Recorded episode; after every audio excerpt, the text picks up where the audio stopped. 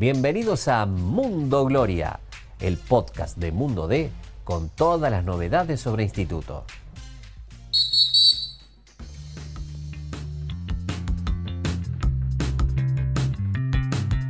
¿Qué tal? ¿Cómo les va? ¿Cómo andan? Bienvenidos a un nuevo podcast de Mundo Gloria. Bueno, con alegría, la satisfacción de saber que Instituto está cerrando el torneo de la mejor manera posible. Luego del triunfo con Arsenal, ayer Hernán se dio una victoria agónica, de esas que van a quedar en la mente de los hinchas por mucho tiempo, ante un Lanús que es de los equipos que mejor juegan y que mejor andan en el torneo, ¿no? Sí, ¿cómo andas, Agus? Estamos en otro capítulo de Mundo Gloria y después de lo que fue una noche, creo que para, para el recuerdo, como decías vos, donde Instituto logró una victoria muy importante contra un equipo que está encumbrado en la tabla, que está quinto en las posiciones, eh, y una, son tres puntos que tienen un valor más que importante. Si hoy uno analiza cómo está la gloria en la tabla de los promedios, que es la que importa obviamente, y la gente se fue contenta más allá del resultado, creo yo, con el funcionamiento, con este ciclo de Diego Dabove que va dando ya pasos firmes y seguros, y, con otro triunfo que le permite ahora encarar este tramo final, este cierre de la liga profesional, con una perspectiva eh, más alentadora, creo que más tranquilo, respirando mejor eh, y sin esa espada en la espalda de, estar pensando mucho en los promedios, ¿no? Sí, totalmente, Mira, quedan 14 partidos de la Copa de la Liga, más uno en la Liga Profesional, son 15 encuentros. Yo creo que ya ganando tres partidos nomás, ya para Arsenal va a ser imposible alcanzar un instituto, muy difícil alcanzar un instituto en la tabla de los promedios. Y ya Huracán, que hoy le llevas 10 puntos, con tres victorias, son te obligás a sumar por lo menos 20 puntos Estamos hablando que gane tres partidos nomás Instituto. Yo creo que no debería tener grandes problemas, pero bueno, hay que seguir paso a paso. Lo que se viene ahora es Godoy Cruz, este domingo a las 20. Ya incluso algunos hinchas a se animan a ver la tabla de la Sudamericana. Pie sobre la tierra, estaba atravesando un buen momento, pero tampoco hay que dejar de lado todo lo que se pasó en el medio, que no le sobra demasiado Instituto, pero está donde merece estar, creo. Sí, sí, anoche en la conferencia de prensa, que bueno, ya lo vamos a escuchar, eh, Diego Dabove hablaba de esto, de que esta noche dijo es para la foto, es para el abrazo con la familia. Y mañana seguimos entrenando cara de perro porque esto es largo, esto sigue, pero realmente se está notando la, mano del entrenador que le ha encontrado la, vuelta, ha recuperado el funcionamiento de algunos jugadores, eh, en el caso del Tano Graciani que anoche fue importantísimo con ese gol que abrió el partido del 1 a 0 pero un equipo combativo intenso y que tiene este jugador que es Adrián Martínez. Ya no le decimos maravilla, ya vamos a contar por qué, eh, pero realmente en un nivel superlativo y esa media vuelta que será contada de, abuelos a nietos en los años posteriores que tuvieron la noche de ese golazo de maravilla eh, contra Lanús de media vuelta, ¿no? Bueno, mira, le agradecemos acá al amigo Matías Barzola que me pasó este audio. El propio eh, Adrián Martínez cuenta por qué no quiere que le digan más maravilla. ¿Te gusta que te digan maravilla? ¿Cómo convivís con eso? Y la verdad, no, no me gusta realmente, la verdad. Nunca me gustó en otros clubes, le traté de esquivar, pero siempre, viste, algún relator se entera y te lo empieza a decir. Porque siempre dije lo mismo, ¿no? Por ahí venía un club, y dice, no, llega Maravilla, no le hace un gol a nadie, ya te empiezan a bardear de, entrada, ¿viste? Pero bueno, eso es algo más que nada por mi testimonio de vida y, justo en el club donde yo estuve, eh, habían llegado a la final, ¿viste? Hace varios años que no llegaban. Y con un gol mío boleda.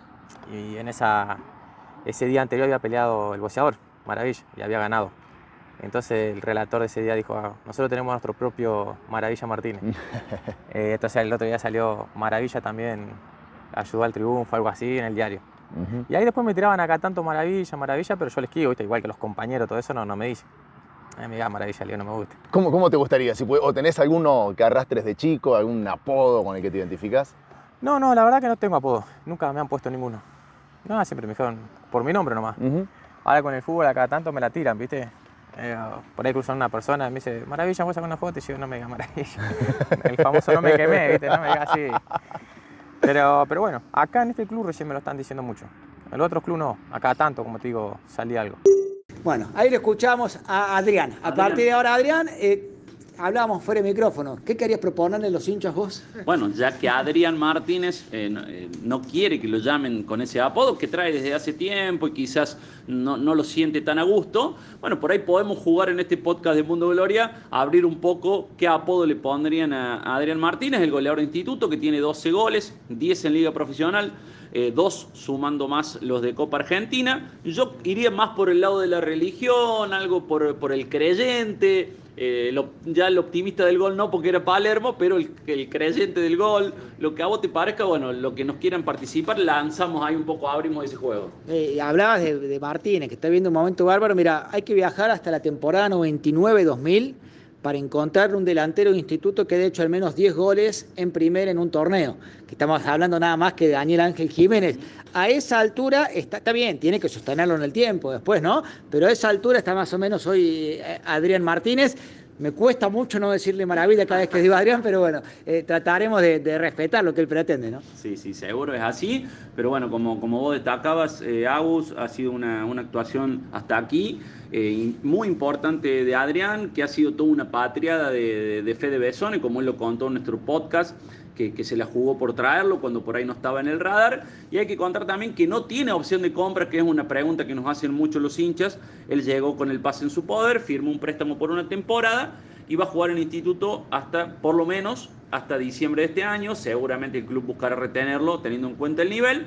Eh, pero bueno, es un puntal de este momento creo que importante de instituto desde el arribo de Diego Dabove que ha sacado 10 de los últimos 15 puntos, con niveles que van creciendo, con una defensa que está sólida, con un Franco Watson que hasta se tiró a los pies a recuperar, mostrando el compromiso, el gato lódico, eh, el Tano Graciani levantando. Creo que bueno, hay, hay todo un, combo de jugadores que han mejorado para que hoy Instituto esté en esta posición un poco más aliviado, ¿no? Exactamente, y fíjate que han cambiado cosas, pero tal vez desde los nombres, no tanto, fíjate de los 10 jugadores de campo ayer, salvo Martínez y salvo Lódico, son todos jugadores que venían de la B Nacional del equipo de Bobaglio, los cuatro defensores, el Tano Graciani, los dos hermanos Watson, el Santi Rodríguez, que quizás el Santi me da la sensación el único que no probó del todo el examen ayer porque me cuesta encontrar jugadores por debajo de los seis puntos, con la salvedad del Santi que se pierde un gol clave y que no lo veo en su mejor momento. Sí, sí, son, son momentos, pero bueno, ha apostado el, entrenador por, por este plantel.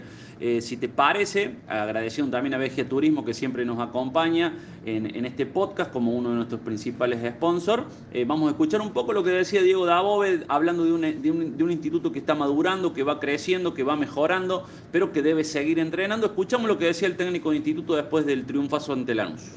Primero, más allá de la alegría del, triunfo y, y de haber logrado tres puntos fundamentales eh, y ante un rival extraordinario, el juega muy bien con un gran entrenador, eh, todo eso lo hace mucho más valedero, pero creo que en general redondeamos una, muy buena noche, eh, que la teníamos que tener por el rival que teníamos frente, ¿no? así que creo que redondeamos, como decía, un, buen partido de lo táctico un partido con mucha complejidad, sobre todo en fase defensiva, donde sabíamos que, íbamos a sufrir de ciertas, de ciertas situaciones y creo que lo transitamos de buena manera. Bueno, escuchamos ahí la palabra de un Dabobe que ya está pensando en lo que va a ser ganar el partido este domingo a las 20 con Godoy Cruz, última fecha de la Liga Profesional. De hecho, ahora mientras grabamos el podcast, el plantel está entrenando por la tarde, no entrenado a la mañana, le dieron la mañana libre motivo por el cual no pudo venir Nico Watson, que está invitado hoy acá a nuestro podcast. Queda la invitación abierta para más adelante cuando él quiera venir a contar su historia de vida, que, ha sido bastante que dura, sobre todo este año, pero con momentos felices como el de ayer, que tuvo su primer partido en la primera instituto. Está invitado Manu Rofo, que también se comprometió a venir. Bueno, nos quedan varios capítulos lindos antes de que arranque la Copa de la Liga Profesional, ¿no? Sí, sí, bueno, como, como charlábamos recién, eh, no va a poder viajar el público visitante de Instituto a Mendoza por una cuestión de una decisión del organismo de seguridad de esa provincia. Eh, y después quedará el partido en Santa Fe por Copa Argentina probablemente en Santa Fe, no está confirmado oficialmente, en cancha de Colón, miércoles 9 con Huracán, son los próximos compromisos de instituto que luego tendrá ese receso donde se abre el mercado de pases y bueno, empezará ese juego para, para, ver qué jugadores llegan al instituto, que no creo que sean muchos. Mira, yo creo que entre 3 y 4 jugadores pueden llegar aproximadamente uno por línea y si viene un cuarto puede ser un defensor o un volante más. El mismo Besone nos contaba que es muy probable que no venga nadie, dice en lugar del uruguayo Varela que se fue a jugar al fútbol colombiano, porque ellos entienden que en ese puesto están muy bien los dos zagueros de hoy, que tienen como opción a Mosevich y que hay dos chicos del club como Requén y que también pueden pedir pista. Si aparece algo bueno, bonito y barato, seguramente va a ser tenido en cuenta, pero no es la prioridad en el mercado de pases. Sí, sí, bueno, te dejo, eh, sé que para el final tenés ahí una, info linda, importante, una cosita para contar, pero bueno, hay que, ver que todavía no se ha abierto del todo el mercado de pases, se va a abrir una vez que termine eh, esta fecha 27 que queda. Y bueno, verá Instituto que es lo mejor, aunque estos últimos dos triunfos ha, dado un poco de tranquilidad con respecto al plantel que hay. Eh, no, no, hay una locura por salir a buscar, digamos, algún refuerzo en alguna línea. Sí entiendo que el técnico quiere traer jugadores, pero está tranquilo con, con, lo que tiene, con lo que ha logrado. Ha recuperado algunos jugadores como Leo Monge, como Gregorio Rodríguez, y hay una competencia interna que le está haciendo bien a este instituto que se lo nota eh, motivado y cerrando esta primera parte eh, con, mucha esperanza. Sí, nos decíamos recién Hernán, bueno, que el equipo que puso en cancha de Aboga es muy similar al instituto de Bobalio, de la B Nacional, ¿no? Con prácticamente ocho jugadores de, aquel equipo que ascendió. Y hablando de Bobalio, se pudo finalmente llegar a un acuerdo para resarcirlo al técnico que lo despidieron antes de que termine su contrato, ¿no? Que finalizaba en diciembre del año que viene las caras de algunos directivos de instituto eran como que, bueno, hubo que poner una moneda más de lo que se pensaba, ¿no? Como que no, no, no lograron un rápido acuerdo, terminaron cerrando, pero quizás en un monto eh, superior al que ellos imaginaban que, podía aceptar el, cuerpo técnico que, comandaba Lucas. Sí, bueno, era una, negociación que estaba pendiente, se llegó a un acuerdo y ya puede, digamos, el club de alguna forma seguir adelante de una forma más tranquila.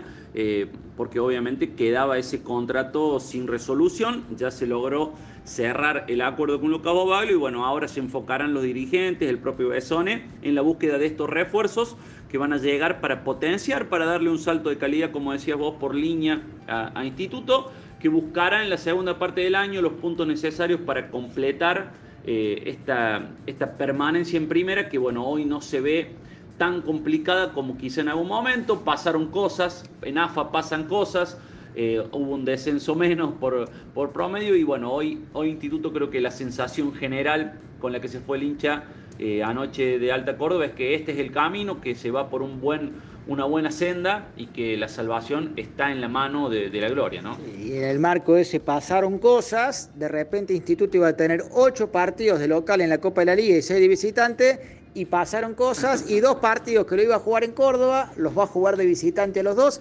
De hecho, es el único rival que, entre comillas, ante su clásico, que es Godoy Cruz, o el emparejamiento que Godoy Cruz, va a jugar los dos partidos de visitante, cosa que no le pasa a ningún otro de los equipos de la liga profesional, pero bueno, también otros dirigentes decían, bueno, del mismo modo que por ahí pasaron cosas que nos favorecieron o que nos pueden llegar a favorecer, pasaron cosas que quizás te pueden perjudicar o no, pero otra vez jugaste con Arsenal de visitante y ganaste, y días atrás habías jugado local con Tigre y perdiste. Nadie te garantiza nada. Lo cierto es que va a arrancar ese torneo instituto de visitante con Arsenal, un rival clave en la primera de sus luchas, que es mantener la categoría. Después, una vez cumplido ese objetivo, seguramente se apuntará a cosas mayores. Perfecto, buenísimo la, explicación, Agus, y bueno, agradeciendo también a toda la gente que, que nos escucha, que nos sigue.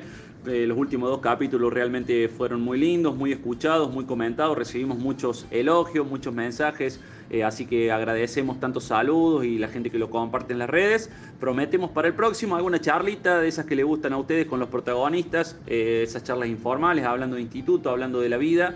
Así que bueno, seguramente en los próximos, en los próximos episodios vamos a tener alguna linda entrevista a vos. Ha sido un gusto, hasta la próxima.